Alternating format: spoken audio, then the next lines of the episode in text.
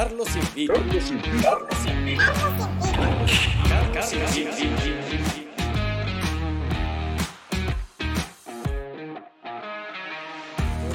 Uno, estamos al aire. Hola José, bienvenido a Carlos Invita. Hola Carlos, buenas tardes. ¿Cómo estás? Muy bien, gracias. Sin mayores contratiempos en este bonito verano. Qué bueno, qué bueno, me alegro. Oye, cuéntame, ¿cómo has estado este tiempo, este tiempo de cuarentena, este tiempo de trabajo remoto? ¿Cómo ha andado la cosa en la universidad? La gracia que hemos tenido es de que no ha habido cuarentena absoluta. Eh, si bien Viña del Mar estuvo en cuarentena, nosotros en Concón estuvimos eh, con cuarentena los fines de semana, pero y seguimos cuarentena, pero durante el año cuarentena total no tuvimos, así que eso fue un, un espacio de libertad bastante grato. Qué bueno, qué bueno, me alegro.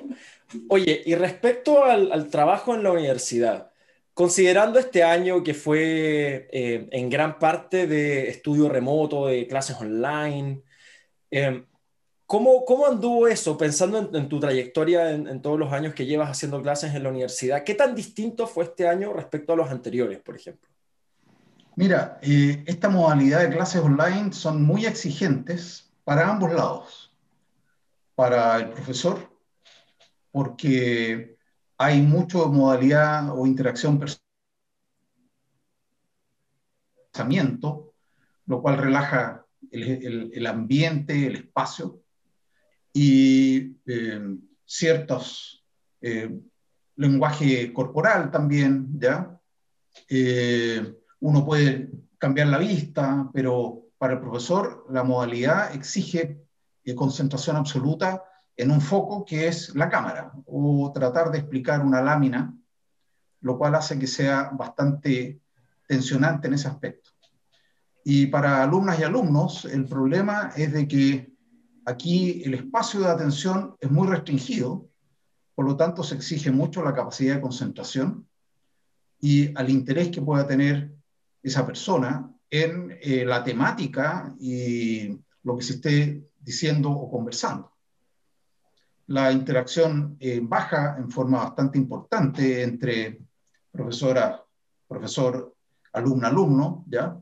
ya que eh, es eh, comunicación directa si es que se hace una pregunta o no se hace una pregunta, no hay un comentario al pasar o algo por el estilo. Claro, me imagino, que, me imagino que debe ser medio complicado eso, porque por un lado, eh, desde el punto de vista del alumno, por ejemplo, poniéndome yo de, en, en, esa, en, ese papel, eh, incluso si, está, si uno está en una clase fome, si todos están callados, uno se queda callado. Como que igual está esa como, por decirlo así, presión social respecto a eh, comportarse bien en la sala de clase, más allá de que es lo que uno siempre debería hacer. Eh, y eso no existe en, las clases online. Basta que uno se ponga en silencio en el micrófono y podéis hacer lo que quieras acá en, la casa. Y por otro lado, me imagino que el nivel de supervisión, por decirlo así, de, ustedes, de los profesores, debe ser mucho más complejo porque cuando uno está físicamente, tú puedes tener tu presentación atrás tuyo, tú tienes eh, con, con los ojos, puedes ver directamente a la sala completa y puedes estar atento a los distintos alumnos al mismo tiempo Aquí yo me imagino tienes una pantallita, del notebook, o tal vez una pantalla más grande, pero igual es un tamaño muy reducido. Y tienes que tener los apuntes, tienes que tener la presentación, tienes que tener eh, a los alumnos en, las cámaras para saber quién está escuchando o no escuchando. O sea, debe ser mucho más complejo para ustedes como profesores. El, el tema es ese, y yo realmente ya llevo 38 años de profesor y cambiar de modalidad, de una modalidad que uno domina, está acostumbrado, ha utilizado muchas veces, ¿ya? A una modalidad que es mucho más rígida en términos de espacio y en términos de, de eh, área de, de, entendimiento, se reduce a la pantalla del notebook, ¿ya? En la cual todo el resto puede ser distracción, porque pueden tener el televisor prendido, les suena el celular, ya lo ponen en silencio. Eh, mucha gente que pone solamente el nombre y uno no sabe si están eh, tomándose un café, durmiendo o, o jugando Tetris en el computador.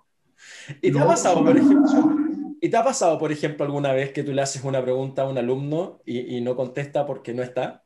Sí. ¿Te ha pasado? Sí. o sea, está conectado, pero no está en el computador. Eh, sí, colocan solamente el nombre y desaparecen de la pantalla. O un alumno que de su pieza al computador se demoró 25 minutos en llegar atrasado a un control. Me imagino. Claro, cuando, cuando está la calle, está el auto, está el, bus, no sé, el taco, ¿ya? Eh, eso va para, para que se produzca una situación así, pero de, de, de la pieza al computador, 25 minutos atrasado un control, no, no. No, no, no hace sentido. Claro, pobrecito, se haber quedado hasta muy tarde estudiando, me imagino yo, y por eso se quedó dormido. O el metro tuvo un accidente, no sé, o la micro no pasó, quién sabe, pero en este caso Me imagino. Oye, José, eh, eh, de estos 38 años en tu carrera de profesor, de docencia, ¿dónde empieza? Yo llegué de Haití el año 83 a Santiago y ese mismo año, en el segundo semestre, me nombraron profesor de introducción a la ingeniería nuclear en la Academia Politécnica Naval, acá en Viña del Mar. Y ahí partí. Después seguí en la Católica de Santiago haciendo clases en la Escuela de Ingeniería, primero en introducción a la ingeniería nuclear y posteriormente en vibraciones mecánicas. Y después ya eh, sigo eh, ya al doctorado y vuelvo a ramos de administración, ingeniería y cosas así. Eh, ¿En qué año llegaste a la Adolfo Ibáñez? Pensá, porque nosotros nos conocimos allá.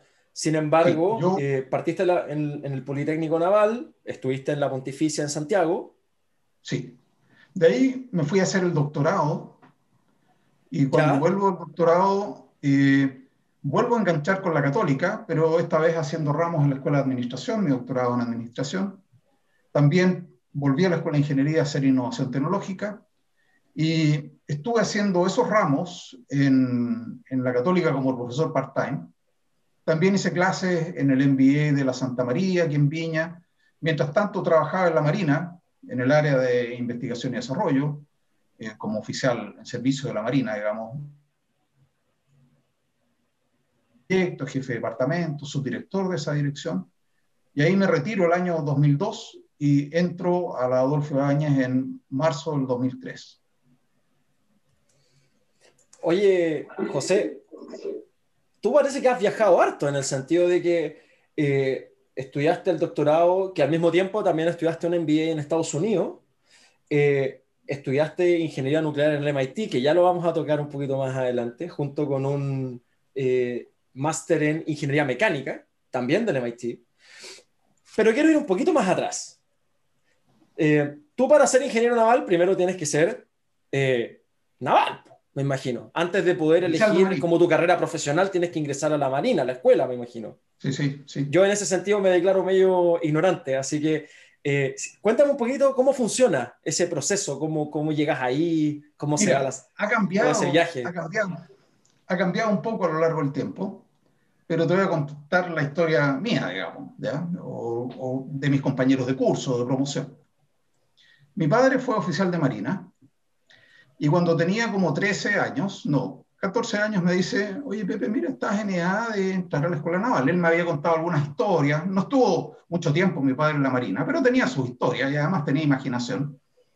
Me dice, oye, estás en edad, en edad de entrar a la escuela. Ah, le digo, ya, ya, voy a postular. Y a los 14 años, hoy se entra con 18 o 19 años cumplidos a la escuela naval, entré a la escuela. Compañeros de curso mío, algunos entraban de 13 años. Si uno ve las fotos, éramos realmente niños de 14 años entrando a la escuela naval. Ahí eh, mi carrera fue de 5 años, eh, periodo normal de permanencia en la escuela.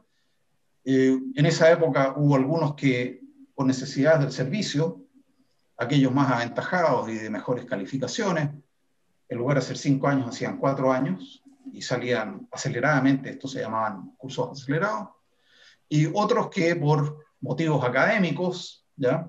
incluso podían hacer hasta cinco años. Así que en mi promoción tenemos compañeros de curso eh, algunos de tres años, cuatro, cinco, seis y siete. Así que la variedad de edades es bastante grande. Y en esa edad se nota la diferencia. Porque uno puede decir entre 40 y 45, por ejemplo, no se nota mucho, pero entre 15 y 20 se nota enormemente la diferencia. Sí, lo que pasa es que se van acumulando al final. Entonces, salimos todos de distintas edades, pero todos ya eh, relativamente eh, maduros. Yo salí de la escuela naval a los 19 años. Ya. Y ahí, por ejemplo, ¿cuál es el paso? Me imagino, no sé si fuiste a la Esmeralda, fuiste a otros países, tuviste alguna, alguna operación o alguna asignación afuera. Bueno, eh, lo normal saliendo de la escuela es hacer el viaje de instrucción en el buque Escuela Esmeralda. Y estábamos en esto, yo salí de la escuela con la cuarta antigüedad, los tres compañeros de curso que eran más antiguos que yo, en lugar de, de haber hecho los cinco años, habían hecho solamente cuatro años, así que había un tema de madurez, asimilación al curso, ¿ya? Algo que yo me imagino, porque nunca nadie me dio una explicación a mí. Me llaman y me dicen, subteniente Maldifasi se va a hacer el viaje de instrucción con la Marina de Brasil al buque escuela Custodio de Melo. Ya. Y esto significaba que me separaba de curso, mis compañeros partían con un proceso de inducción, preparación para el viaje, etcétera y a mí a principios de mediados de enero me mandan al buque escuela brasileño.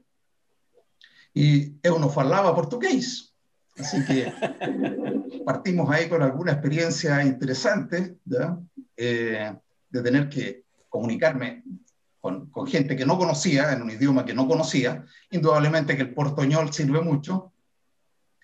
Y eh, Participé en el viaje de instrucción del año 1975 con los guardiamarinas brasileños y fue un viaje bien interesante. Eh, primero varios puertos de Brasil, después Estados Unidos. Eh, tuvimos un problema con, con, el buque, tuvimos que volver a Estados Unidos un par de días. Eh, eso significó que algunos puertos que íbamos a tocar posteriormente en Europa no pudimos tocarlos. Y en Europa fue bien, bien interesante el viaje porque estuvimos en, Noruega, Dinamarca, Alemania, Inglaterra, Francia, España, Italia. Y deja ver si me falta alguno. ¿ah? Me parece que eh, esos serían. Y eh, de ahí de vuelta a Brasil. Y mis compañeros que habían partido un poco más tarde, y el viaje de la Esmeralda que era más largo, eh, me volaron hasta Okinawa, Marina de Chile, y terminé el viaje de instrucción con mis compañeros de curso en Okinawa, Fiji, Tahiti, Isla de Pascua y Valparaíso. O sea, en ese sentido tuviste como un, viaje y medio. Efectivamente fue un viaje y medio y muy interesante esto de participar con los, con los guardiamarinas brasileños en, en, el buque escuela brasileño. Uno conoce otra gente, otra marina, pero en general eh, los preceptos son prácticamente los mismos. Súper. Oye, y una pregunta ahí dentro de ese mismo viaje. Eh, normalmente lo que ocurre es que, eh, entre comillas, se gradúan de, la, Esmeralda, ¿o no? ¿O qué pasos vienen después de ese proceso? No, eh, no es que uno se gradúe de la Esmeralda, sino que vuelve y le hacen un proceso a uno, un proceso de inducción para mandarlo ya a bordo, a, a los buques. En mi caso, yo elegí ser ingeniero naval. Eh, Hubo otros que eligieron ser oficiales de cubierta, vale decir que a cargo del buque, las maniobras, la navegación, los radares. A mí me interesaba la ingeniería. Y el periodo de inducción de ellos fue de tres meses, el, el nuestro de ingenieros fue de seis meses. Y de ahí a un buque de guerra, eh, embarcado con responsabilidades ya a los 20 años, y eh, tomar guardia en sala de máquinas, participar aprendiendo todo esto, digamos, en reparaciones del buque. Y estábamos en esto terminando el año 1976 y me llama el jefe del departamento, el ingeniero, me dice, Aldifasi, eh, este otro año se va a la Esmeralda como ayudante del ingeniero de cargo, oficial electricista de la Esmeralda. La que estaba más impresionada con esto era mi entonces novia. Yo estaba, me he puesto argollas, Eh, negativamente impresionada estaba mi, mi novia porque me, me, iba otro año más a navegar. Y ese viaje fue muy interesante porque eh, zarpamos de Valparaíso eh, hacia el sur, Puerto Williams, Sudáfrica, cruzamos el Atlántico Sur, 30 días navegando, nos agarraron 3, 4 temporales, llegamos eh, muy cansados a, Cape Town, ciudad, país muy bonito, nos atendieron muy bien. De ahí Durban en Sudáfrica, eh, Mombasa en Kenia, las Islas Seychelles en la mitad del Atlántico, de ahí estuvimos en Pakistán, Irán, Arabia Saudita. Eh, al cruzar el Canal de la Mancha, eh, perdón, al cruzar eh, el, el, Canal de Suez, ¿ya? nos, estábamos en la noche en Port Suez y nos choca un buque, estando nosotros fondeados, un buque dando atrás nos choca. Ya. Día siguiente, esa noche, primero revisar bien la, los daños, eh, no fueron mayores. De ahí a la mañana siguiente traje buzo a ver si le había pasado algo. Yo ahí junto con los buzos ir a ver si le había pasado algo a la hélice. Ah. Claro, al casco, a la hélice, no había pasado nada. Así que eh, íbamos a pasar por Cádiz, que es donde la Esmeralda fue construida. Así que Armada de Chile se pone rápidamente en contacto con los astilleros de Cádiz y se decide que nos eh, reparemos en Cádiz durante 15 días los daños superficiales. Es, como si uno en el, le hubiera chocado el auto, digamos, ¿ya? pero sin ningún daño estructural ni nada por el estilo. Mira, justamente antes, justamente antes de seguir la historia te quería preguntar un poquito de ese, ese episodio en particular. ¿Cómo, cómo te chocaron, o sea, no sé, es como un camión haciendo reversa y, no hay nadie mirando. ¿Cómo, eh, cómo, cómo chocas en un barco? El, el, buque estaba a la gira. Esto significa fondeado con un ancla, el buque se mueve en función del viento, en función de las corrientes, ¿ya? Y un buque maniobrando como ahí en Port Said, Port Said, Port Suez, eh, me parece que era Port Suez, por el lado del Mar Rojo, ya el nombre, se me olvidó un poquito de los dos puertos en el, en el canal de Suez. Y como hay muchos buques, y este buque estaba maniobrando de noche, lo cual ya es una, una cosa muy rara, ¿ya? El buque dando atrás eh, nos choca en la popa. O sea, yo creo que el, el práctico, el, porque en esos, en esos puertos no es que sea el mismo capitán el que maniobra, menos de noche, sí que debe haber habido un práctico, le eh, estimó un poco mal y le roba la esmeralda por algunos metros y no golpeó la popa. Pero hubo que hacer una reparación, no, no grave, no significativa, pero el buque quedó medio chueco ya y había que, que arreglar ahí, el, desabollar, pintar, ¿ya? verificar estructuralmente y eso había que hacerlo, ahí lo íbamos a hacer en España. Claro, no podían salir hasta que eso se solucionara, me imagino. No, el buque, el buque siguió navegando porque no tuvimos eh, vías de agua, no hubo daño estructural al buque, ¿ya? Pero como te digo, es como si te hubieran dado un golpe en el auto y el auto hubiera quedado abollado, pero tú seguías andando a 120 kilómetros por hora, digamos. ¿ya? No, ah, perfecto, ya. Entonces, operativamente hablando, estaba bien, funcionaba el bien. Funcionaba, flotaba, no, no habían vías de agua, la hélice no estaba dañada, el casco bajo el agua tampoco estaba dañado, así que se seguía navegando sin ningún problema. De ahí eh, salimos del canal de Suez, estuvimos en Turquía, ahí hubo eh, algunos inconvenientes con eh, temas políticos, ¿ya? hubo demostraciones en contra del buque, así que la estadía en Turquía no fue fácil, muy bonito, fuimos a Antalya, un puerto que queda relativamente cerca de Estambul, eh, pero tuvimos que zarpar eh, temprano por problemas que se presentaron allá. De ahí, eh, Tel Aviv, en Israel, y como el curso de guardiamarinas era muy grande, ahí se produce un cambio de, de la dotación de guardiamarinas.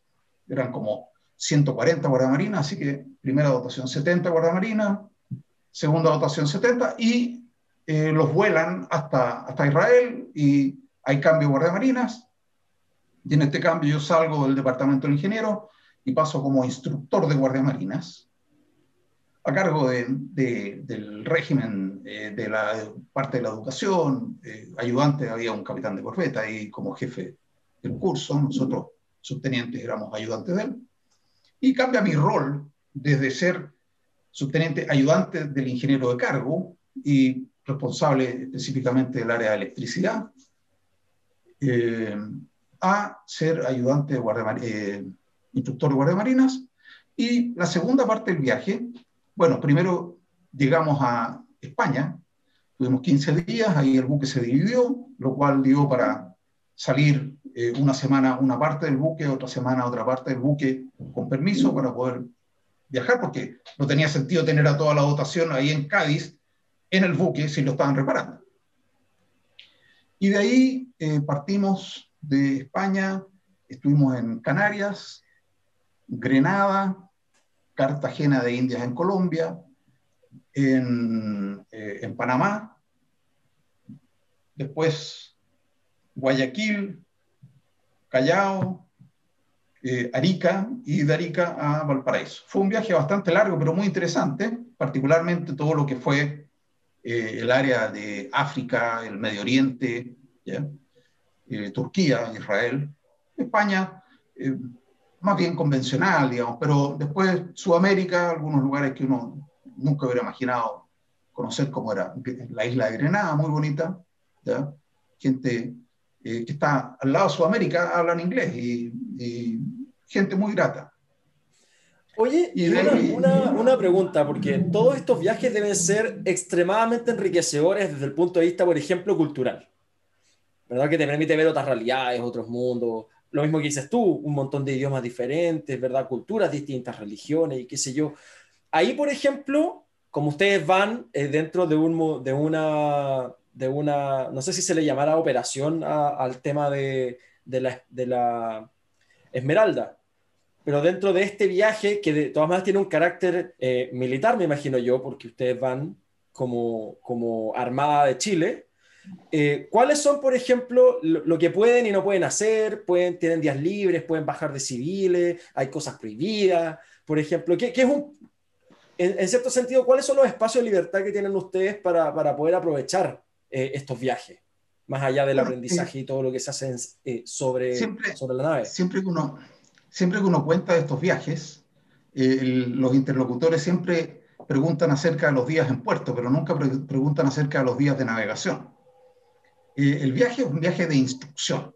Por lo tanto, durante los días de navegación se hace instrucción y se hace instrucción naval, se hace, eh, hay requisitos que tienen que cumplir los guardiamarinas, estos son trabajos que se les van asignando, eh, tienen que en esa época, desconozco todavía si se hace o no, honestamente, navegación por estrellas, ¿ya? navegación por el sol, había que escribir eh, algunos trabajos, eh, también había que hacer presentaciones. Así que todo un proceso de instrucción. De hecho, hay, eh, el jefe de curso es encargado de verificar que la instrucción de los guardiamarinas se haga. Instrucciones de seguridad contra incendios, procedimientos de navegación y un montón de otras cosas. Ahora, cuando se llega a puerto, indudablemente que aquí hay un tema de refresco. Y el buque se divide en guardias y cada guardia tiene salida eh, dos de cada tres días, a no ser que haya alguna eh, visita oficial. Por ejemplo, si hay que ir a la Escuela Naval de Pakistán, bueno, eh, del curso de Guardia Marina sale un tercio formado de uniforme a la Escuela Naval o a la Academia de Guerra o visita profesional a un buque de esa marina estando en el puerto. Y también se baja a tierra de civil pero hay que estar... Uy, te pegaste, te pegaste justo las últimas palabras, José. ¿Cómo no? Eh, se puede bajar a tierra de civil. Y ahí ya cada uno es responsable de sus actos. Eh, normalmente nadie sale solo, se sale en grupos de tres, cuatro, ¿ya? A tomarse una cerveza o ir a, ir a conocer algo, eh, comerse un sándwich, conocer la ciudad, algunos tendrán intereses de ir a un museo, otros a comprar algún recuerdo. Eh, y a las siete y media de la mañana, tanto el curso de grumetes que va como el curso de guardiamarinas forman y hay subida por alto los palos, digamos, y de uniforme y todo, instrucciones para la guardia ese día, eh, trabajos que hay que hacer, quienes van a la tarde a la escuela de, de, la, escuela naval de, de, Pakistán o de donde estemos, ¿ya? Eh, y queda uno, si no está de guardia, queda libre nuevamente. Ahora, los días en puerto son cuatro. Es muy raro que sea más que eso, incluso hay veces que los días en puerto son tres días. Así que da para, para, conocer a lo justo y necesario. Interactuar, pasear, relajarse un poco y de ahí en la Esmeralda las navegaciones a vela son bastante largas. Por ejemplo, esos 30 días entre Puerto Williams y Ciudad del Cabo, ¿ya? Eh, bastante duro. Mira, justamente eh, ahí hay un puntito que te quería preguntar antes de seguir la historia. Eh, corrígeme si me equivoco, yo tengo entendido que los barcos son soberanía del país de origen. ¿Eso es así? En aquí voy con la pregunta. Porque ustedes me imagino que si tienen alguna visita de carácter un, un poco más diplomático, tal vez, como lo que decías tú de ir a la Armada al, a la Armada de Pakistán, por ejemplo, eh, a la Escuela Naval de Pakistán. Eh, ¿Ustedes, por ejemplo, era, era común o no se hace, por ejemplo, que ustedes reciban visitas en el buque? El buque eh, tiene, el buque se abre en puerto, el buque se abre a las visitas. Como es un, un velero, llama mucho la atención. Y durante el día, en la mañana se abre a visitas y en la tarde se abre a visitas.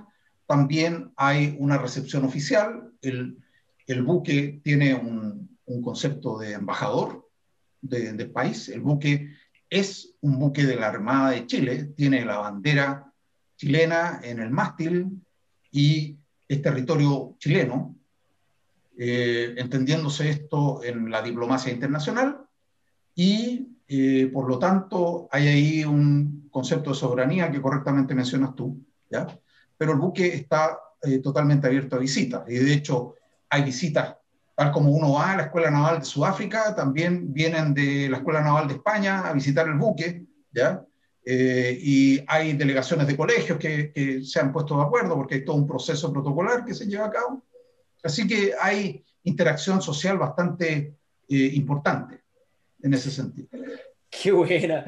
Oye, en, en el, por ejemplo, en el, en el mundo, eh, hay otros, otras armadas que hagan cosas parecidas, pero no solo en el tema del viaje de instrucción, que me imagino que eso debe ser más o menos un poco más común, porque hace todo el sentido de pegarte un viaje un año para aprender todo lo que haya que aprender, con todos los errores y todos los problemas y todas las dificultades que al final te enseñan. Como dice el dicho, eh, no se arma eh, navegante hábil en aguas calmas. Pero por otro lado, me imagino que no todos los países tienen eh, un, buque de estas características, porque yo tengo entendido que hay, hay toda una mística asociada a la Esmeralda. Si mi memoria eh, no, no, me falla, entiendo que hay cerca de 12 buques veleros que son buques escuelas. ¿En todo el mundo o en Chile? Todo el mundo, en todo el mundo. Eh, está el Vostok en, en Rusia, ¿ya? el Sebastián Elcano en Inglaterra, eh, y, y, como esos hay, hay de distintos países. Aquí en Sudamérica prácticamente todos los países tienen un buque escuela. Eh, de hecho, Brasil tiene una, una, situación bastante particular. Tiene un velero, pero es más bien que se dedica a hacer estudios hidrográficos que otra cosa. Y su, su buque en el cual se hace el viaje de instrucción es un buque transporte, no es un velero. Así que hay distintas modalidades, pero en general eh, hay un proceso de, inducción a la, vida naval que se hace eh, de distintas maneras, pero todos incorporan algunos aspectos de viajes de instrucción. Eh, recuerdo haber recibido acá hace muchos años atrás tres buques o dos buques japoneses, buques de guerra, que venían con guardiamarinas a bordo y que era, comillas, un, viaje de instrucción. ¿Y eso ahí llegan, llegan veleros o llegan eh, eh, buques metálicos? Es que cuando tú dices buques de guerra, tal vez tú sabes bien lo que quieres decir. Pero tú me dices buques de guerra, por ejemplo, yo que crecí en Viña del Mar, yo veía con cierta regularidad lo que para mí son buques de guerra. ¿verdad? Que son estos grises eh, metálicos con unos radares arriba y una serie de cosas. Esos son buques de guerra. Ah, ya, o sea, e, esos son los buques de escuela normales. O sea, en ese sentido, Chile podría ser medio la excepción, por ejemplo. No, no, no, no, no. Un buque escuela es un buque que tiene una misión eminentemente formativa. Eh, como te digo, en el caso de Brasil, no es un velero, pero es un buque transporte. Ahora, ese buque transporte de un buque de guerra es de que sirve para transportar tropas o sirve para transportar guardamarinas, pero en ese buque de guerra se hace el viaje de instrucción. Eh, no, no, existen destructores escuela, no. no. existen corbetas o fragatas escuela, no, no. Eh, cada marina adopta su, su método eh, a voluntad, digamos, ¿ya? Hay otras marinas que no, no tienen eh, esta etapa formativa y lo hacen de otra manera. Nosotros tenemos un buque escuela que ya tiene como 70 años más o menos, ¿ya? Y que ha hecho muchos viajes, unos más, más largos, otros más cortos, tiene distintas aventuras en distintas partes del mundo, ¿ya? Esta del, choque que nos hicieron ahí en, Port Suez, eh, que yo sepa, la Esmeralda nunca tenido ningún otro inconveniente como ese, ¿ya? Pero acá llegan, a Chile, llegan buques escuela eh, veleros y llegan también algunos buques que vienen con una dotación de guardiamarinas que están en instrucción, grises, con bandera oficial, ¿ya? buques de guerra, pero cada marina adopta su, su política. Y en ese sentido, como para cerrar esta parte del capítulo, eh, Tú me dices que este, el único incidente de esas características que recibió la, la, Esmeralda fue ese, el que mencionas tú del choque. ¿Qué, cómo, reacciona, cómo, cómo, reaccionaron? No sé si hay alguien que está haciendo guardia o que está a cargo del buque en cierto horario y dice, no sé, eh, no, no, sé si es jefe, no, no sería jefe, pero sería como, capitán, nos chocaron. Mira, no es necesario que te digan que te chocaron, pero yo estaba durmiendo y de repente sentí un golpe muy fuerte, el buque se, se, se escoró un poco, ¿ya? Y no, no, es necesario que te digan nada, digamos, ¿ya? todo el mundo se da qué pasó, y más aún que estaba toda la dotación a bordo porque el buque estaba a la gira esperando pasar esa mañana por el canal de Suez. Oye, eh, una locura en todo caso, que lo que la experiencia que debe haber sido eso, porque nadie te puede preparar para algo así, me imagino yo. Eh, la idea es estar permanentemente preparado para algo así. De hecho, el buque tiene sus condiciones de flotabilidad que se preservan eh, a través del mantenimiento, a través de puertas estancas, ¿ya?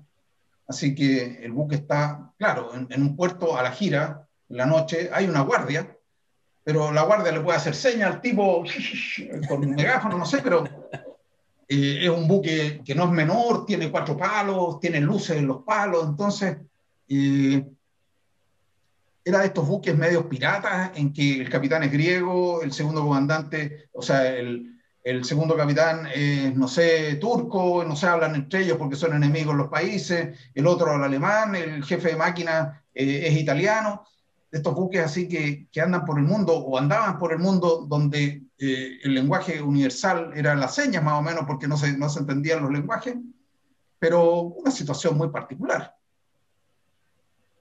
Oye, una locura esa historia. Está muy buena. ¿Y qué pasó después? Ya. Terminaste el capítulo de la Esmeralda en tu segundo viaje. Volviste. ¿Qué pasa después? Ahí eh, viene el periodo de eh, formación profesional. Eh, si bien... Te pegaste, te pegaste. Los dos últimos años, en esa época, con cursos que eran de ya de tipo pregrado en una universidad, ramos de física, química, biología, cálculo, trigonometría esférica. esa sí que es interesante, porque si la trigonometría es complicada, la trigonometría esférica es bastante más complicada que eso, y que es cómo son los, los triángulos en, en, un globo terráqueo, ¿ya? Y donde si tú le tomas un ángulo a una estrella, que, ¿dónde estás parado, digamos? ¿ya? El antiguo GPS. Eh, era un poquito más complicado que eso. Había que hacer un desarrollo de fórmulas, ecuaciones, cálculos y, finalmente decir latitud, longitud, digamos, ¿ya? Eh, también instrucción naval al respecto. Así que cuando uno sale de la escuela naval, tiene los dos primeros años aproximadamente de formación de una academia politécnica.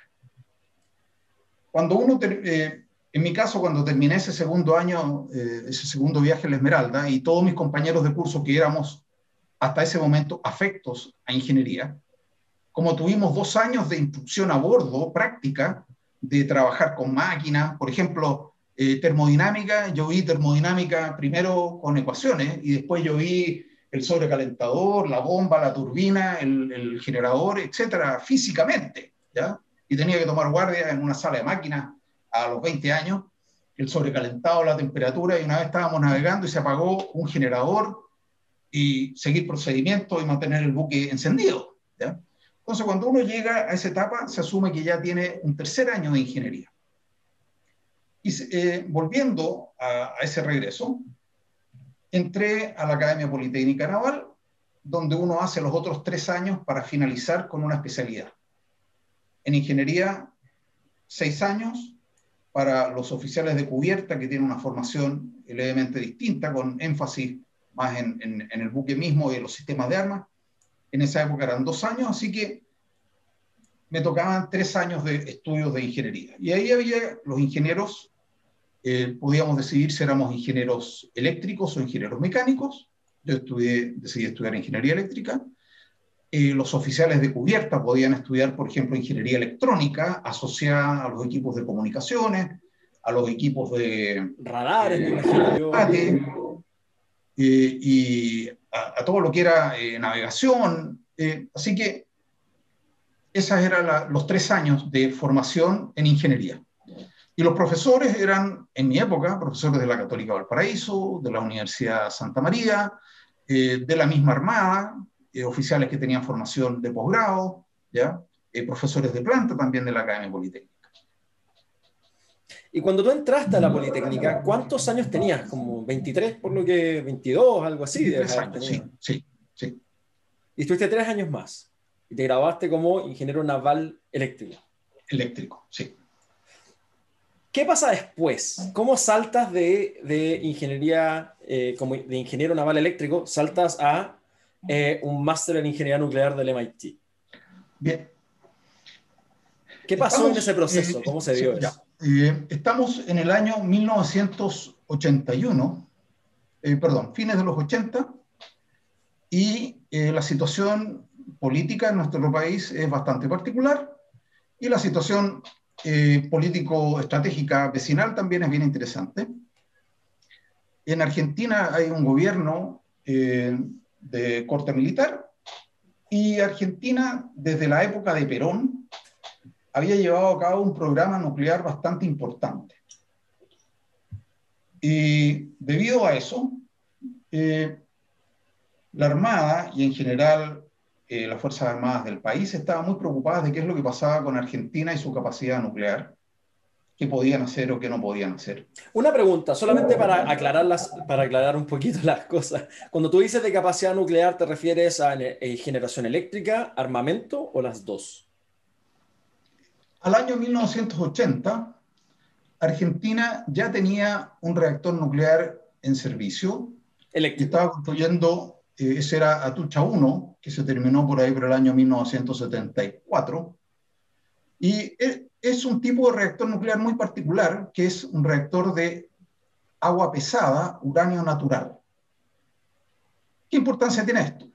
Que los reactores de uranio eh, natural, agua pesada, tienen una capacidad significativa de producir plutonio 239, que es explosivo. pongámoslo en castellano. ¿ya? Y eso, ese, ese es el material radioactivo que se ocupa en las bombas, si no me equivoco. El plutonio 239 es uno de los materiales radioactivos que se utilizan en las bombas y es conocido como la bomba del pobre porque eh, separar químicamente plutonio de uranio es un proceso químico que, si bien hay toda una complicación radiológica de por medio. Eh, también hay que tener cuidado con las cantidades que se procesan en cada instante, pero la capacidad es otorgada para eh, en el sentido de que la cantidad de material eh, que se puede extraer de ese combustible que ha pasado por un reactor de uranio natural agua pesada, ¿ya? tiene capacidades para producir una cantidad suficiente como para fabricar bombas atómicas. Sí. Eh, así que aparece eh, como necesidad para la Armada, y yo no fui el primer oficial que fue a estudiar ingeniería nuclear, no, hay tres o cuatro oficiales que fueron a estudiar antes que yo. Además de esto, hay que tener en cuenta que a nivel eh, de los países desarrollados, eh, los portaaviones son eh, por propulsión nuclear, hay submarinos nucleares, hay cruceros nucleares, así que en el ámbito naval, la ingeniería nuclear para los países desarrollados de potencias no es menor su capacidad. Entonces la Armada eh, manifiesta eh, esta necesidad e interés por formar oficiales, tal como decidió también formar oficiales en ingeniería avanzada, en ingeniería mecánica o eh, también en el área de construcción naval o en electrónica avanzada o investigación de operaciones. Así que ya en el año 1980 había cursos que se abrieron para comenzar a avanzar las capacidades eh, técnicas de la Armada de Chile. Y dentro de estos cursos aparece ingeniería nuclear.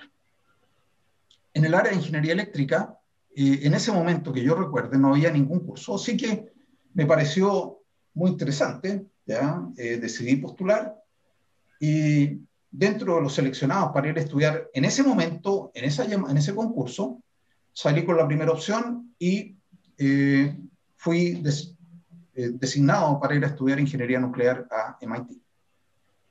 Entonces, a finales de 1980, José, decides ir a postularte al MIT para el máster en ingeniería nuclear y quedas aceptado como primera posición. Sí, sí. Eh, muy interesante eh, las perspectivas que se abrían. A esa, a esa altura yo estaba casado, tenía un hijo Así que eh, después ya eh, tuve eh, dos hijas y partimos con mi joven señora y yo a la hermosa ciudad de Boston. Llegamos en época de primavera, verano, hice el curso de verano. Y lo bonito de MIT es que uno toma el catálogo de cursos y es como entrar a una pastelería. Dice, ¿qué curso voy a tomar? Porque el programa, si bien tenía algunos dentro del máster en ingeniería nuclear, yo estudié física de reactores, habían algunos ramos que eran eh, relativamente estándar, que había que tomar sí o sí. Había muchos ramos optativos. Entonces, eh, uno empieza a leer la infinidad de ramos que había, cada uno de ellos más entretenido, más interesante, eh, más de acuerdo a lo que uno le gustaba. Así que partí tomando ramos y junto con ir tomando los, los ramos estándar del programa de, física de reactores para el máster en ingeniería nuclear, parto tomando ramos del departamento de ingeniería mecánica. Eh, volví a tomar termodinámica, eh, después mecánica de fluidos, dinámica y y de repente me doy cuenta, y después de eh, un par de semestres, eh, tres semestres me doy cuenta, y ya había cumplido los ramos para el máster en ingeniería mecánica. Entonces, en puros optativos. En puros optativos, algunos más optativos menos que otros. O sea, estudiaste un máster sin querer.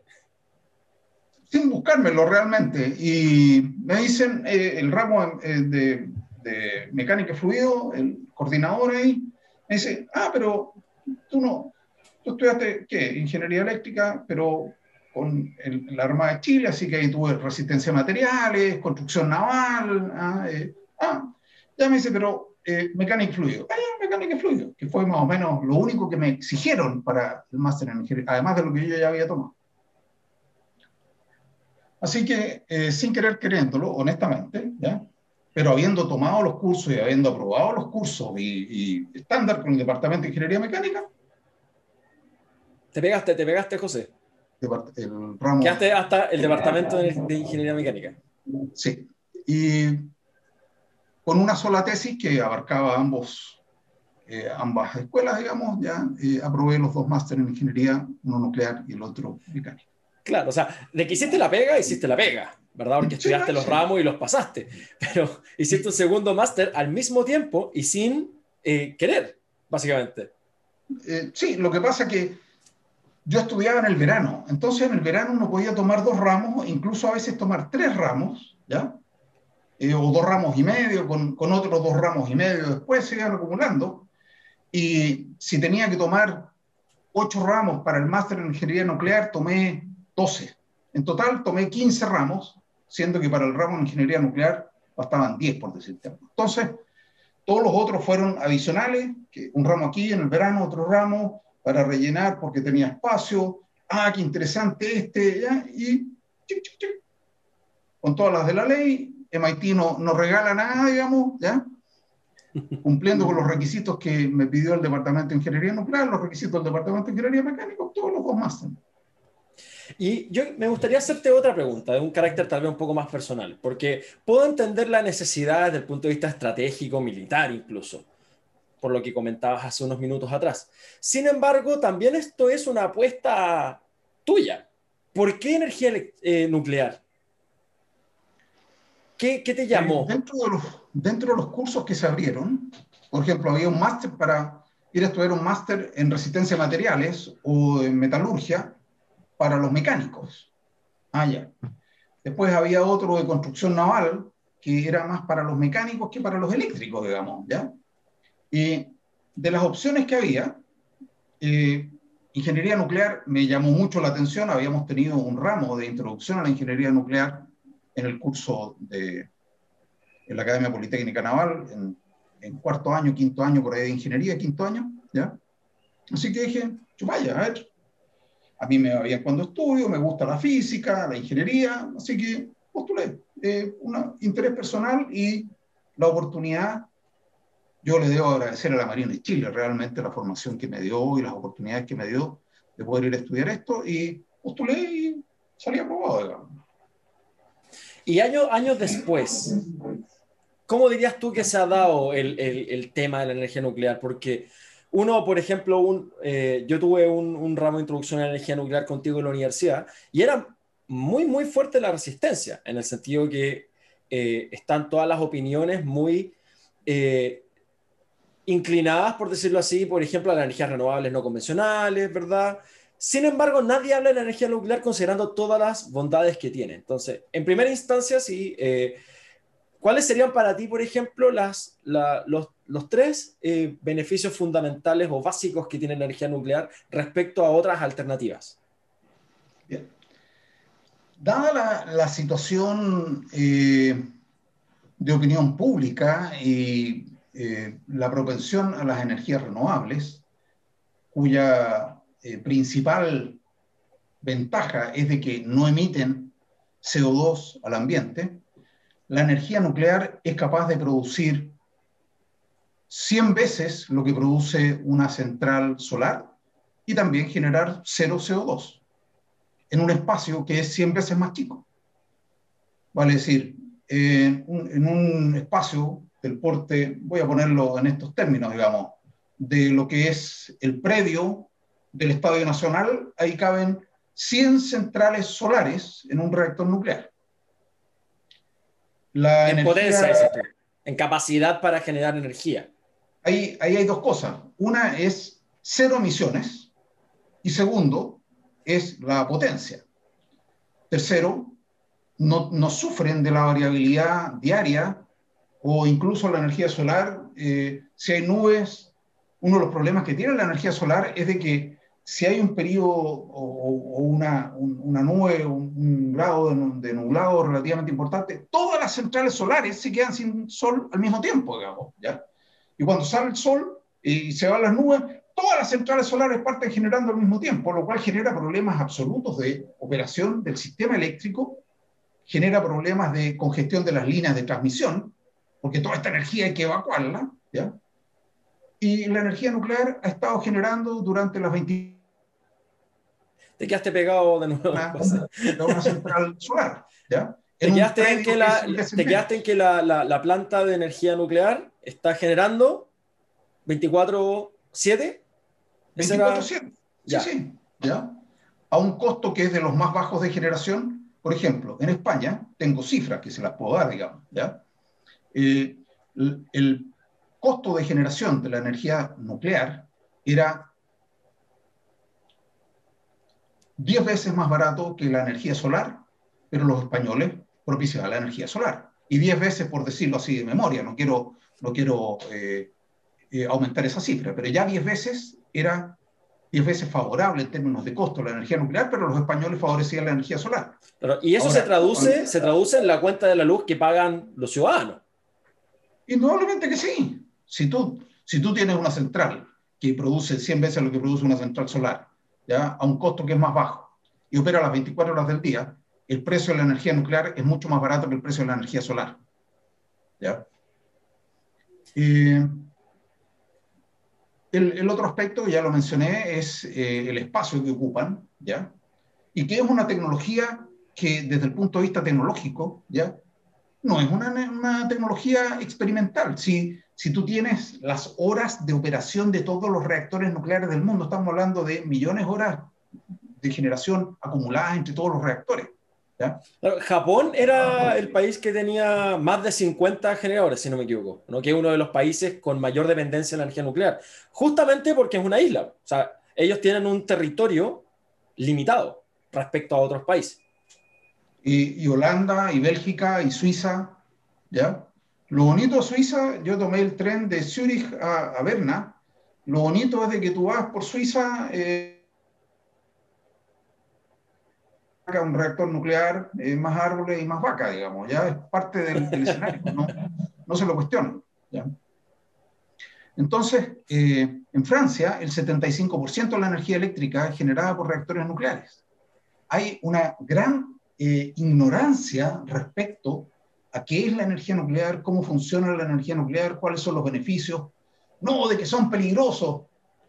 A ver, veamos si son peligrosos los reactores nucleares. Ha habido tres accidentes significativos.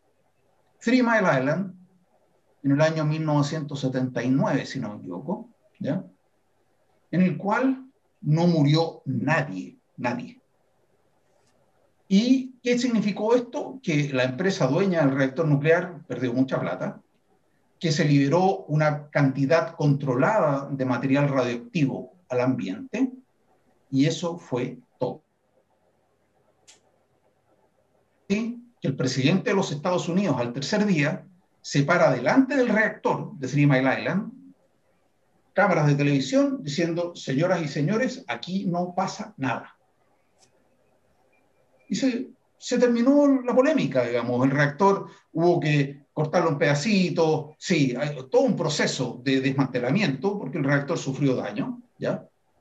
Pero al lado había otro reactor nuclear de la misma empresa y ese reactor lo tuvieron un año, eh, casi dos años operando en forma continua porque la empresa dijo, aquí vamos a apretarnos el cinturón y ese reactor tiene que generar mucha plata para poder pagar lo que pasó aquí.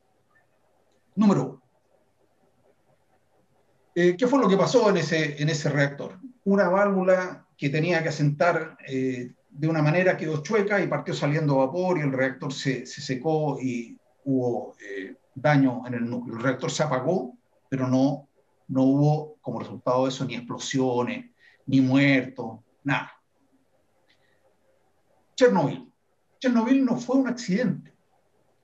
En Chernobyl, negligentemente, se pusieron a hacer un experimento con un reactor nuclear de potencia en servicio.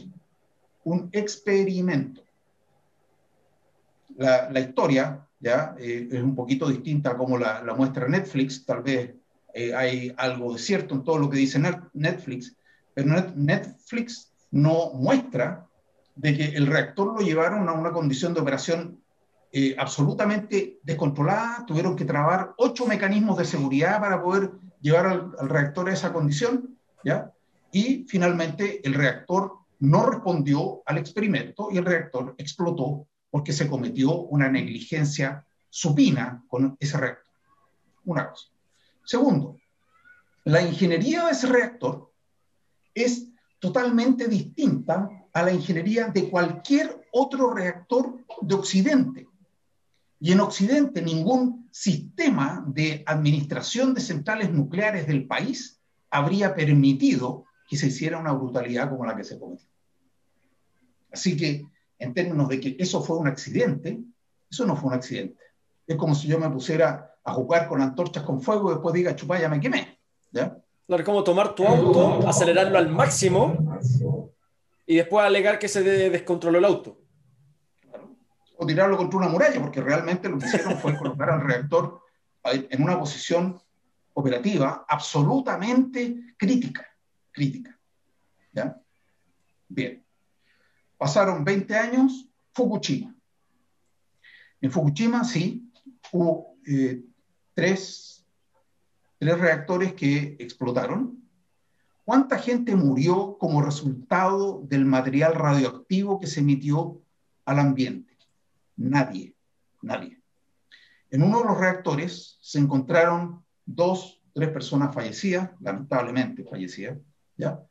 Pero esas personas fallecieron como resultado o del terremoto mismo o del tsunami que se presentó después, pero no fueron causadas por material radioactivo. Paradojalmente, alrededor de, Chernobyl se, se, estableció toda una zona de exclusión de residencia de personas.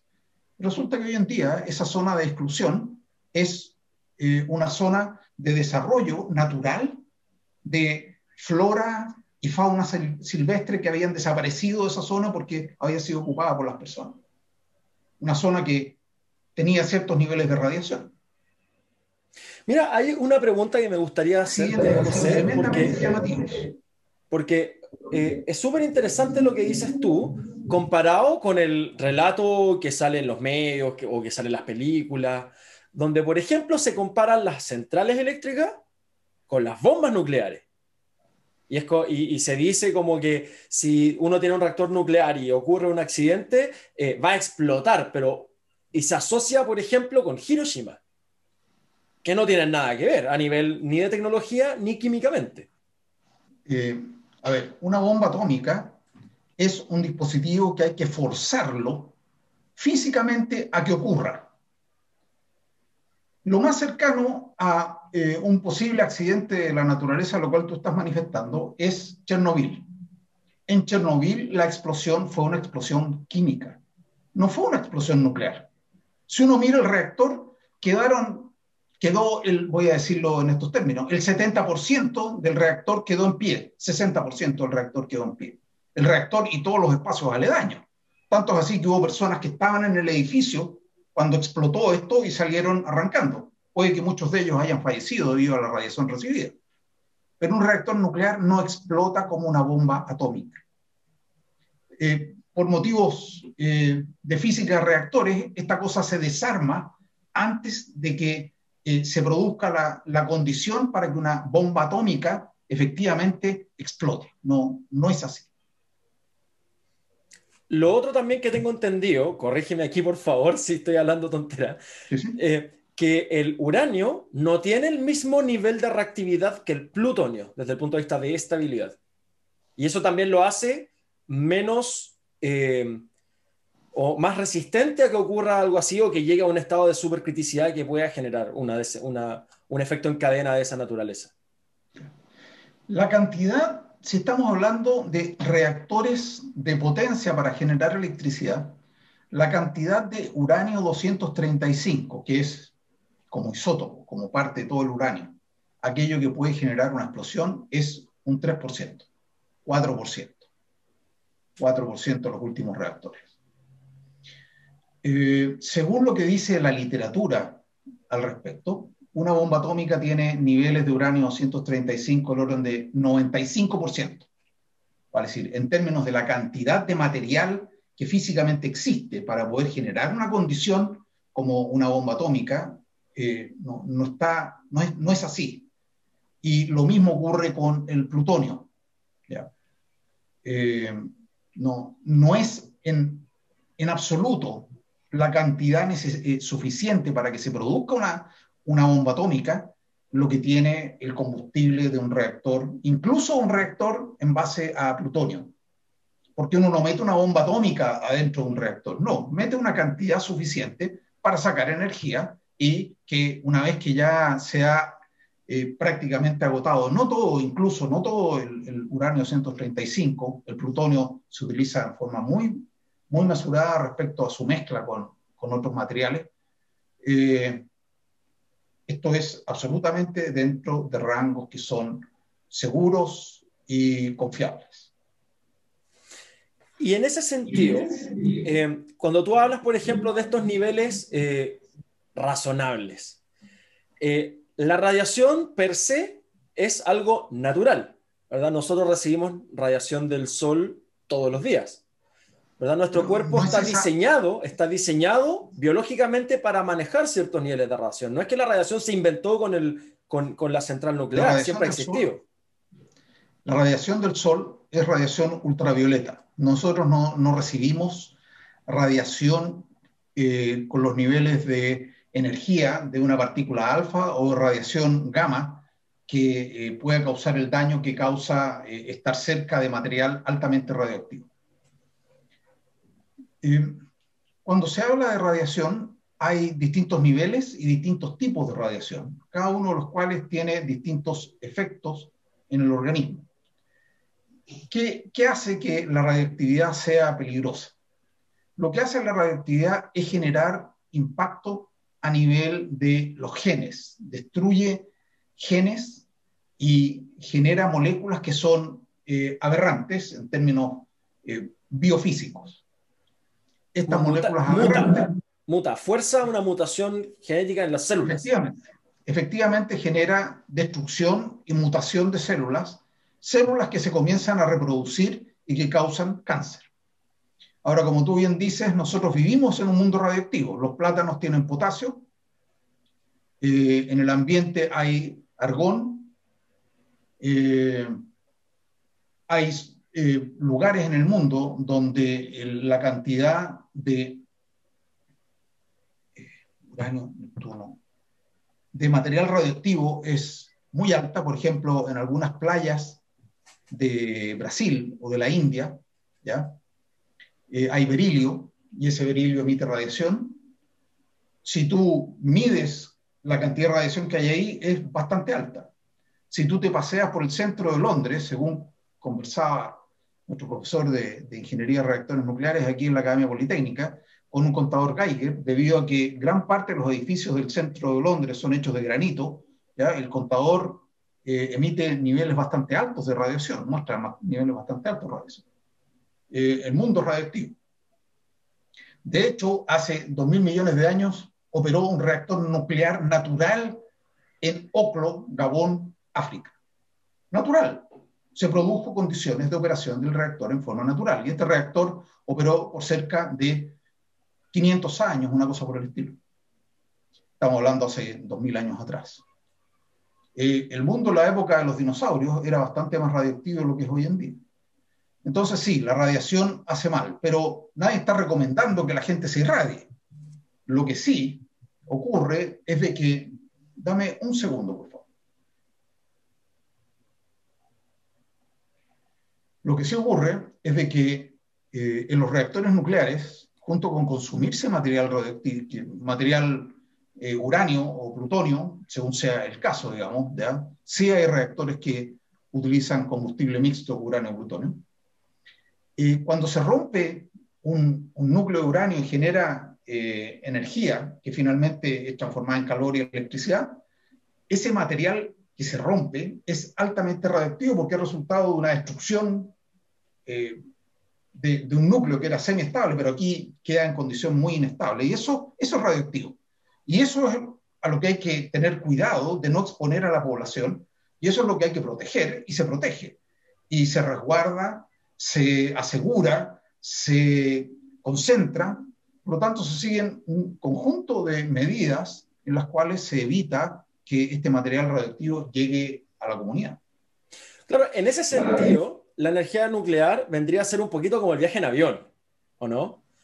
Que el viaje, viajar en avión eh, es hoy día considerado como el medio de transporte más seguro del mundo por lejos. Sin embargo, el día que se cae un avión, tení 100, 200, 300 o más personas probablemente muertas, ¿verdad?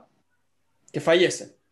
Esto es como algo parecido, ¿no? En el sentido de que la energía nuclear eh, es como es la más eficiente en superficie utilizada en la Tierra, en el espacio que ocupa para poner la planta.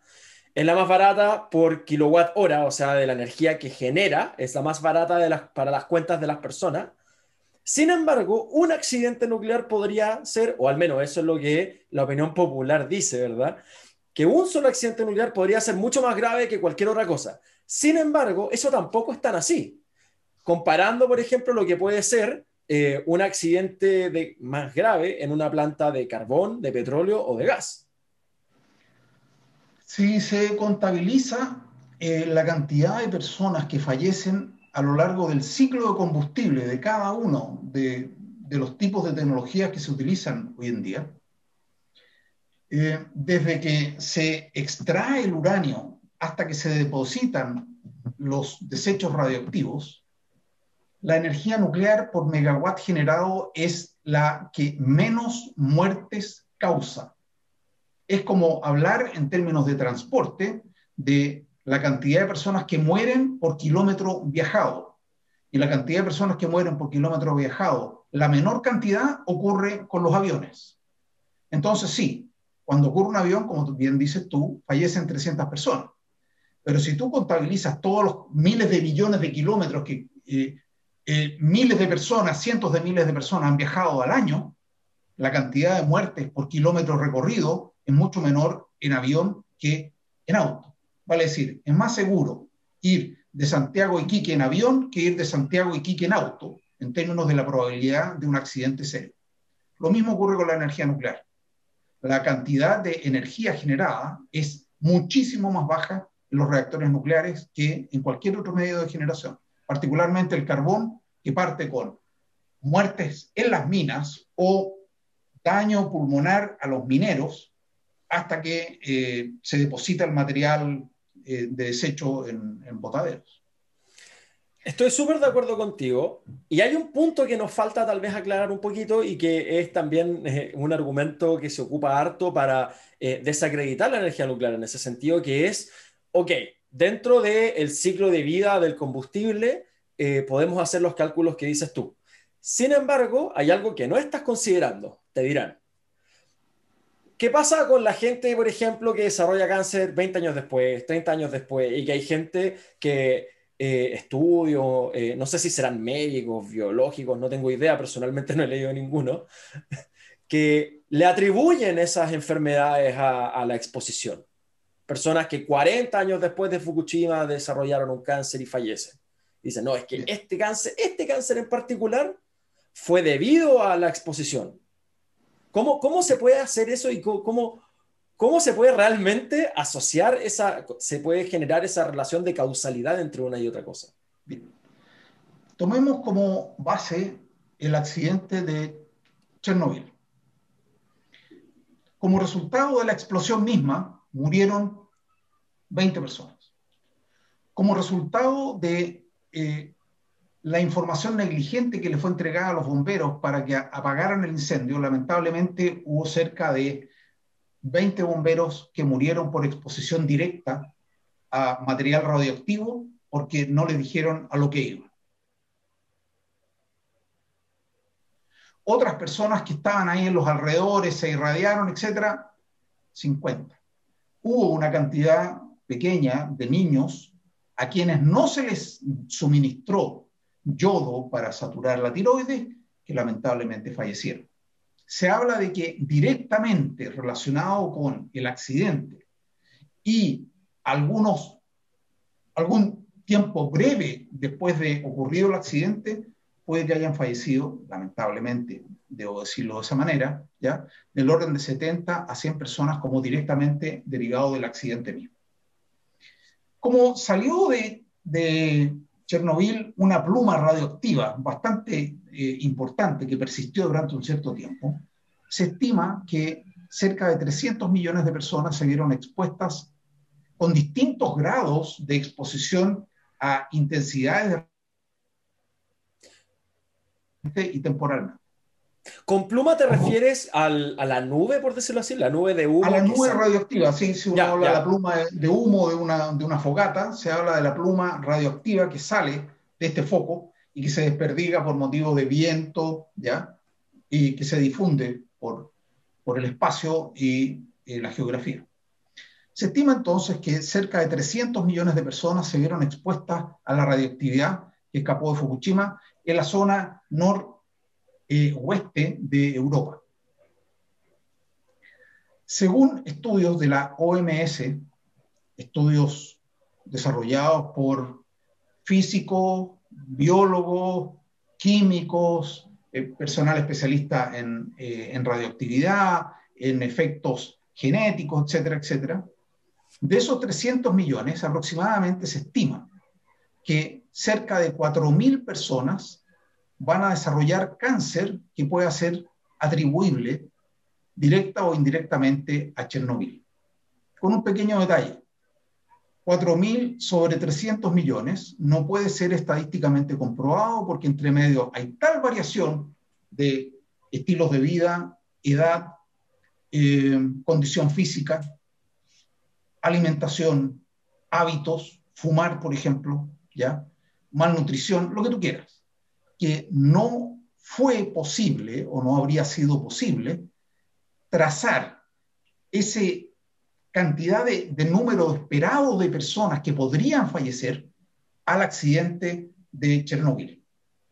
Vale decir, si una persona lamentablemente fallece en Dinamarca de un cáncer al estómago, no podría decir que ese cáncer al estómago pudo ser atribuible a la explosión de Chernobyl. De otra manera, puede que una persona que efectivamente haya estado expuesta a esa nube radioactiva fallezca como motivo de accidentes, fallezca como motivo de causas naturales, un ataque al corazón o cosas por el estilo. Así que, siendo ese el peor escenario y el peor accidente que ha existido en la historia de la energía nuclear, esas 4.000 muertes estadísticamente esperables como resultado de la irradiación de 300 millones de personas, no pudo ser corroborada a lo largo del tiempo. Entonces, ¿por qué eh, eh, los medios, por ejemplo, por qué existe todo este lobby anti-energía nuclear, considerando que es más limpia, es más eficiente, tanto en, generación como en uso del suelo? Eh, y lo otra cosa también que me ha tocado escuchar un par de veces cuando he hablado este tema con algunas personas es que eh, se preocupan porque estas grandes chimeneas que lanzan eh, polución al aire, yo les explico que estas grandes chimeneas que botan, botan vapor de agua, que tampoco es eh, contaminación. Entonces, son las más limpias con el medio ambiente, son las que ocupan menos, menos combustible las que ocupan menos espacio y las que son más baratas para producir la energía que todos nosotros necesitamos. Entonces, la pregunta que te podría hacer es, ¿qué pasó? ¿Por qué hoy día no hay más? Mira, eh, es bien interesante tu pregunta porque mientras en Estados Unidos Greenpeace abogaba porque no se produjera más energía nuclear, en la, comillas, Unión Soviética, los soviéticos continuaban construyendo reactores nucleares porque allá no funcionaba ni operaba Greenpeace. Eh, recuerdo haber visto en un folleto de Greenpeace una viñeta que decía no a los misiles cruceros de Estados Unidos. Ahora, si tú me puedes explicar qué relación hay entre la protección del medio ambiente, Greenpeace, y los misiles cruceros, yo creo que la relación es cero, a no ser que uno asuma que aquí hay intereses políticos y la utilización de organismos como Greenpeace y similares para intentar que Occidente no tuviera acceso a fuentes de energía baratas como ocurría en la Unión Soviética. Aquí hay todo un juego geopolítico involucrado. Entonces, parte todo esto diciendo que los reactores nucleares, que es lo que tú manifestaste, ya eran una bomba nuclear en potencia, lo cual, primero que nada, es falso. Segundo, de que los reactores nucleares son inseguros. En los últimos 70 años aproximadamente, desde que se, está, se ha utilizado energía nuclear, ha habido tres accidentes nucleares significativos, en dos de los cuales nadie falleció como resultado del material radioactivo liberado al ambiente. Y en el tercero de los cuales fue un evento causado por intervención eh, irresponsable de un reactor nuclear de potencia en servicio. Entonces, aquí eh, el caso de Suiza es patente, el caso de Francia es patente. Aquí hay decisiones de utilizar la energía nuclear para generar electricidad, sin aspaviento, sin noticias rimbombantes, sin pancartas que dicen, no, este reactor nuclear va a traer muerte y lo que sale por ahí nos mienten, no es vapor de agua, sino que es material radioactivo que lo mezclan y lo liberan al medio ambiente. Y si tú vas con un contador Geiger, te van a decir, no, ese contador está adulterado. Hay toda una opinión pública que ha sido convencida de que la energía nuclear es lo más cercano que hay a, a demoníaca, ¿ya? Que la gente no cree, no cree. Son eh, realmente lo mismo que pasa en este momento con las vacunas, ¿ya? Si uno lee la cantidad de estupideces que han dicho respecto a las vacunas, lo único que falta que digan es que uno le van a crecer cachos y cola si te vacunas contra, el coronavirus. ¿ya? Eh, y eh, un importante gigantoférico grado de ignorancia de parte de aquellas personas que emiten opiniones eh, absolutamente sin conocer qué es lo que están diciendo respecto a la energía nuclear. Y finalmente lo que terminan es desacreditando al orador y no al concepto. Recuerdo haber dado una charla en, en, en, una universidad y un tipo comenzó a, a presentar eh, su inquietudes y su, su eh, oposición a la energía nuclear y termina diciendo, no, lo que pasa es que todos los que apoyan la energía nuclear son unos irresponsables. Entonces, cuando se acaban los argumentos técnicos, y ahí se demuestra que con argumentos técnicos las respuestas son verídicas respecto a los beneficios que otorga la energía nuclear, entonces se llega al ataque personal. Y ahí se acaba el diálogo finalmente. Ahí, ya no hay diálogo, porque yo te digo, los mecanismos de seguridad que hay en este momento para eh, intentar evitar de que vaya a producirse un accidente en una central nuclear, se están llegando a extremos que son en algunos países incluso absurdos. Eh, después de, de Fukushima, Alemania decidió cerrar abruptamente creo que cuatro reactores nucleares que eran, eh, estaban un poquito ya medios antiguos, tenían del orden de veintitantos años, Italia cerró todos sus reactores. Resulta que hoy en día la cantidad de energía que producen con gas natural ¿ya? es muy alta, que no habría sido necesario si hubieran tenido esos reactores nucleares. Entonces, se toman decisiones que son apresuradas, que son eh, alarmistas, ¿ya? efectistas, tratar de llegar a la población, decir, no, si nosotros estamos haciendo los esfuerzos. Aquí la cosa es la siguiente. La energía nuclear, en la cantidad de años que hay, la cantidad de reactores que han operado eh, satisfactoriamente durante todos estos años, si se cuenta la cantidad de reactores que se han apagado en forma programada después de 30 años, ¿ya? uno va a decir, no, si esta no, no le pasó nada. Como, como son sistemas ingenieriles, sí hay eventos, sí, no, no es posible que un sistema creado por los seres humanos sea perfecto. ¿ya? Sí va a haber algunas circunstancias, pero existe tal cantidad de medidas preventivas que evitan la existencia de accidentes eh, brutales, ¿ya? De que los efectos esperables son más beneficiosos que perjudiciales. Y ahí me gustaría comentarte el último gran elemento, el último gran factor que, que uno escucha cuando uno habla de estos temas, que es eh, Chile es un país sísmico. ¿Qué pasa en ese caso?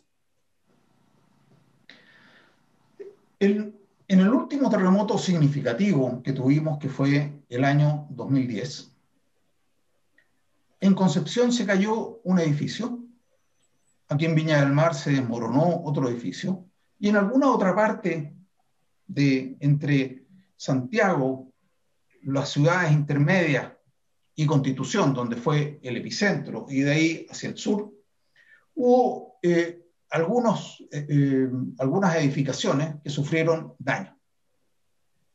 Pero la electricidad no se cortó. En este país, las centrales de generación eléctrica siguieron funcionando.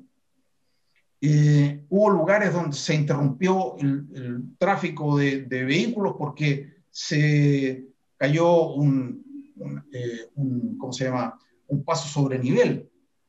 Como resultado del, terremoto acá en Chile, lamentablemente, nuevamente, pero desde el punto de vista de efectos, fallecieron aproximadamente 250 personas. 250 personas, con toda la intensidad de ese fenómeno. ¿A qué voy con esto? Desde un punto de vista de obras civiles, ingeniería, el país resistió. Yo estoy en este momento en el piso 15 del mismo edificio que en el año 2010 se vio expuesto a un sismo grado 7 o más acá en Viña del Mar. ¿ya? Y con la excepción de uno o dos edificios, uno que hubo que derrumbarlo en Viña del Mar y otro edificio que hubo que, que mejorarlo bastante, yo no sé de aquí en Viña del Mar que haya ocurrido muchos más casos severos de destrucción de edificaciones. Más aún, en Concepción, ese único edificio que se fue de espalda, ¿ya? Eh, la cantidad de personas que había en su interior y que fallecieron fueron muy pocas. Entonces, con adecuada ingeniería sísmica, con adecuada protección a lo que es el medio ambiente, teniendo eh, confianza que si se va a construir un reactor, va a ser un reactor que va a ser tan resistente a los sismos como son los reactores en Japón o en California, ¿ya? Vamos a tener reactores que son capaces de soportar terremotos o en Corea, ¿ya? Entonces, eh, siempre van a encontrarle una u otra puya al, reactor. Acá en Chile se llevan a cabo estudios cada aproximadamente 10 años de reactores nucleares desde el año 1964. Y todo estudio dice, eh, hay que seguir estudiando. Y lo vamos a estudiar en aproximadamente unos 10 años más. De hecho, cuando vino el terremoto en Japón, acá el ministro eh, había lanzado un programa bastante serio de llevar a cabo aproximadamente 10 estudios distintos acerca de los reactores nucleares.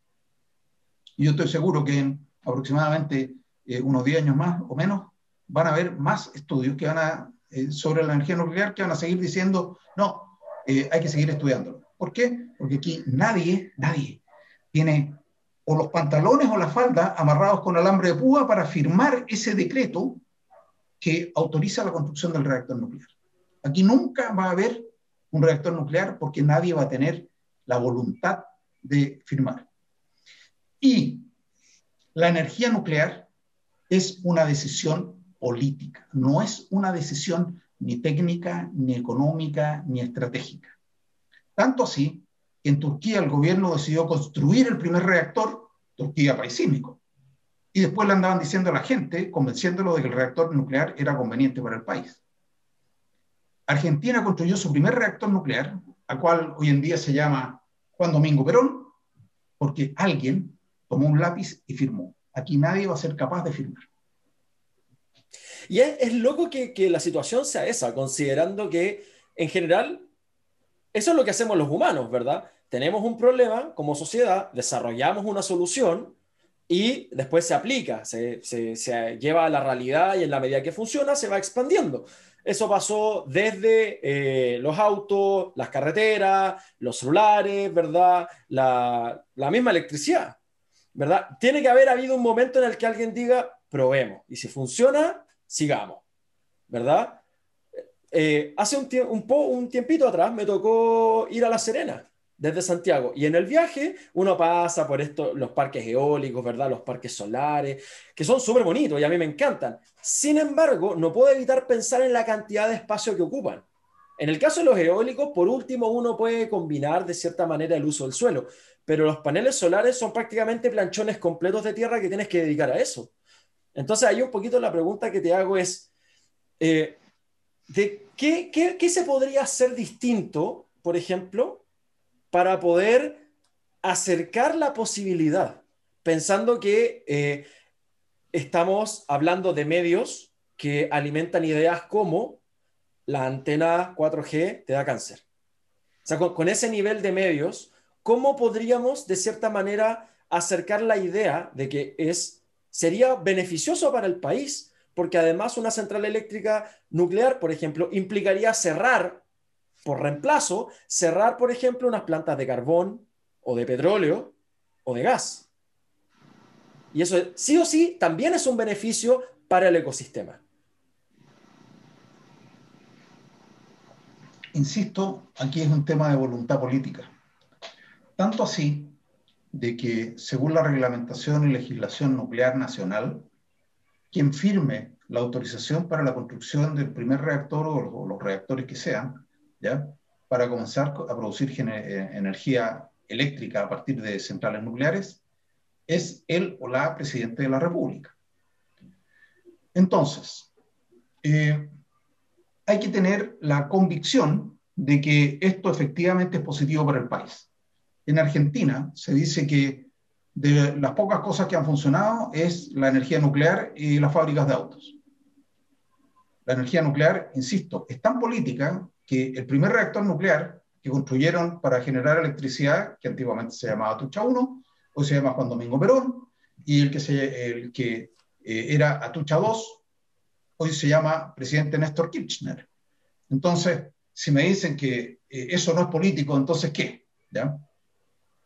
Aquí, efectivamente, eh, lo que ocurre es de que nos acostumbramos a generar electricidad de una cierta manera. Carbón, gas natural. Ahora, el gas natural no va a durar para siempre. El gas natural se estima que tiene eh, como edad tecnológica de ser utilizado aproximadamente 80 años más. El petróleo, a los niveles de uso actuales y la disponibilidad que se sabe del petróleo, son del orden de 60 años más. Tanto así que Emiratos Árabes, uno de los principales productores de petróleo del mundo, construyó cuatro reactores nucleares con los, con los coreanos, Corea del Sur construyó cuatro reactores nucleares en Emiratos Árabes. Entonces, eh, aquí la pregunta es, ¿hasta cuándo vamos a aceptar de que se sigan construyendo centrales solares sin almacenamiento? Porque eh, el problema es de que estamos construyendo líneas de transporte de energía eléctrica que funcionan ocho horas al día. Y las otras 16 horas están apagadas porque no hay energía.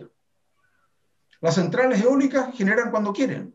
Hay viento, no hay viento, hay poquito viento, hay mucho viento, se apagan, ¿ya? Y ¿quién, quién genera entre medio, entre que están apagadas las centrales solares y que las, eólicas no generan? ¿Quién genera? Las centrales a carbón y las centrales a gas. Entonces, eh, ¿de qué manera la energía nuclear afectaría positivamente lo que ocurre en nuestro país? Tendríamos energía base que hoy en día la están eliminando están cerrando centrales a carbón. ¿Por qué? Porque dicen, no, como esas centrales siempre van a seguir existiendo. De hecho, la central de, Ventanas 1 del año 64 tenía 60 años cuando la apagaron. ¿ya?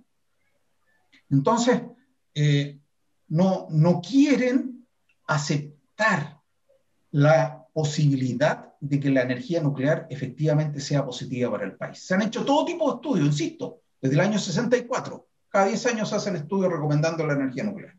¿ya? Pero eh, consideran que la generación solar, con todos los inconvenientes que tiene, porque yo quisiera ver a un ecologista profundo que vea el desierto de Tarapacá totalmente cubierto de placas solares, totalmente cubierto, que genere una cantidad, pero impresionante de electricidad. ¿No es un impacto ambiental significativo? En un video que, eh, hecho por documentalistas que se llama El planeta de los humanos, muestra que qué ocurre con las centrales solares hoy en día. 25 años más, ¿quién va a reemplazar esas placas solares? Ahí van a estar. La central se va a apagar porque ya no genera y ahí van a quedar las placas. Y nadie, nadie se va a preocupar de recuperar esas placas y dejar la tierra como estaba antes de que las instalaran. Entonces, eh, el tema es político, cultural, eh, de conocimientos. José, muchas gracias por tu tiempo, por tu atención. Eh, no puedo creerlo, ha pasado volando, ya llevamos una hora y media. ¿Qué hacemos? ¿Qué hacemos? Podríamos seguir conversando en otra ocasión, tal vez de los temas que han quedado pendientes. Uy, que nos quedaron un montón de temas. Oye, eh, te quiero agradecer enormemente, eh, como dije recién, tu tiempo, tu atención, tu disponibilidad y la apertura también a contarnos, no solo a hablar temas técnicos, sino a contarnos un poco de tu historia, tu vida y tus experiencias. Ha sido súper enriquecedor. Muchas gracias, te lo agradezco eh, de manera muy profunda y espero que podamos repetir esta, esta, una ocasión similar en el futuro. Carlos, eh, ha sido un gusto, yo fui profesor tuyo, ¿ya? Te agradezco mucho eh, la oportunidad que me has dado contar algunas experiencias personales, particularmente mis años de juventud en la Marina. Agradecer a la Marina realmente las oportunidades de estudio que me dio y las oportunidades laborales que, que tuve eh, a partir de esos estudios y, ese trabajo técnico, ¿ya? Y reconocer de que se ha avanzado mucho y hay que seguir avanzando. Muchas gracias. José Maldifasi, gracias por eh, venir a Carlos Invita. Encantado. Carlos Invita. Carlos Invita. Carlos Invita. Carlos Invita.